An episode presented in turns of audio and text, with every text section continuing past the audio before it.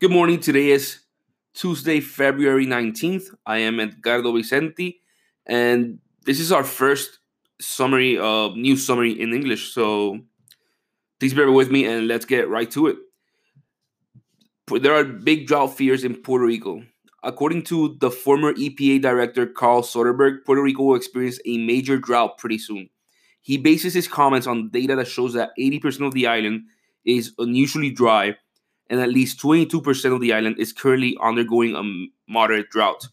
There are at least 13 municipalities who are currently rationing their water. So this means that uh, the, the population there receives water one day on, one day off. And this is expected to keep expanding and more municipalities to start doing this pretty soon if it doesn't start to rain. Um, the next news is that a tax on cigarettes is backfiring. A, this tax was implemented in 2017 by the current government, and it made cigarettes so expensive that it opened the door for a very profitable black market. And consumers have just been moving towards this black market in droves. Uh, this is especially bad for the government as they weren't looking to curb cigarette consumption, which was obviously not done because people are moving towards the black market.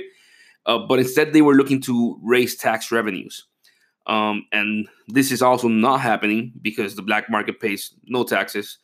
And so the government's being affected. Small businesses who used to sell cigarettes uh, are being affected because now they're selling a lot less. And in general, the tax is just totally backfiring. Uh, next news is that there's a push to declare Medicaid, Medicaid discrimination against Puerto Ricans unconstitutional. The federal judge Gustavo Gelpi recently determined that the federal government can't withdraw supplementary social security benefits from citizens simply because uh, a citizen moves to Puerto Rico. Uh, this has to do with a case of a, of a person who moved to Puerto Rico.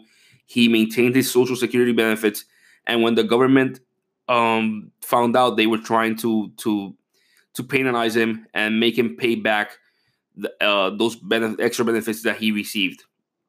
Gelpi's uh, decision uh, is based on his reasoning that although Congress, although Congress has the power to discriminate against Puerto Rico, this power is not absolute. Congress cannot create laws that violate basic rights of people living in Puerto Rico, like this person. And by withdrawing these benefits, they were violating the due process and equal protection rights that this person had. So, in general, um, although Congress can discriminate against Puerto Rico, uh, they can't totally discriminate against Puerto Ricans and violate just um, constitutional rights. Uh, what's interesting here is that there's a similar case going in courts right now where Puerto Ricans are arguing that they are being discriminated against because of the low payouts on Medicare and Medicaid programs. And so Gelpi is trying to figure out he he actually ordered for an, an analysis if his decision would have any impact on on this case. The next news is also about Medicare and Medicaid. Um, there's a group composed of doctors, hospitals, insurers, and politicians who are lobbying in favor of Medicare and Medicaid parity for Puerto Rico. The group argues that Puerto Rico has one of the highest poverty levels in the nation and one of the most aging populations in the world. But Puerto Ricans only receive about 60% of Medicare Advantage funds per patient, as states do, and 40% of Medicaid funds uh, that people in, in uh, that states receive per low income uh, person in their state. Uh, there, so there are various fights going on looking for parity in Medicare Medicaid eh, because Puerto Rico is only getting older. Where uh, the population in general is getting poorer, so it's a bigger and bigger chunk of our budget every single year.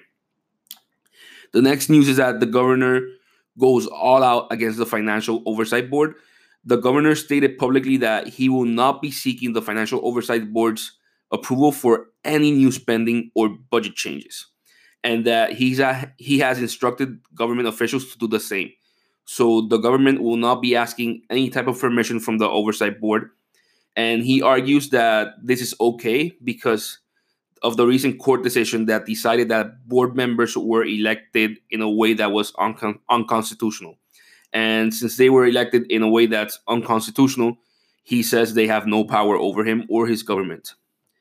This is not exactly what the decision said. The decision pretty much said that the government, that the control board would remain for at least 90 days until Trump decided if he wanted to elect a new board. And if he does not elect a new board, the this board just keeps working under the same standards that were that were before. But that's the governor's uh, current position. Finally, Puerto Rico uh, is losing a lot of money on incentives. According to a study done by V2A, which is a local consulting firm, and Price Waterhouse Cooper, Puerto Rico is losing nearly $3 billion per year by giving out incentives that don't move the economic needle.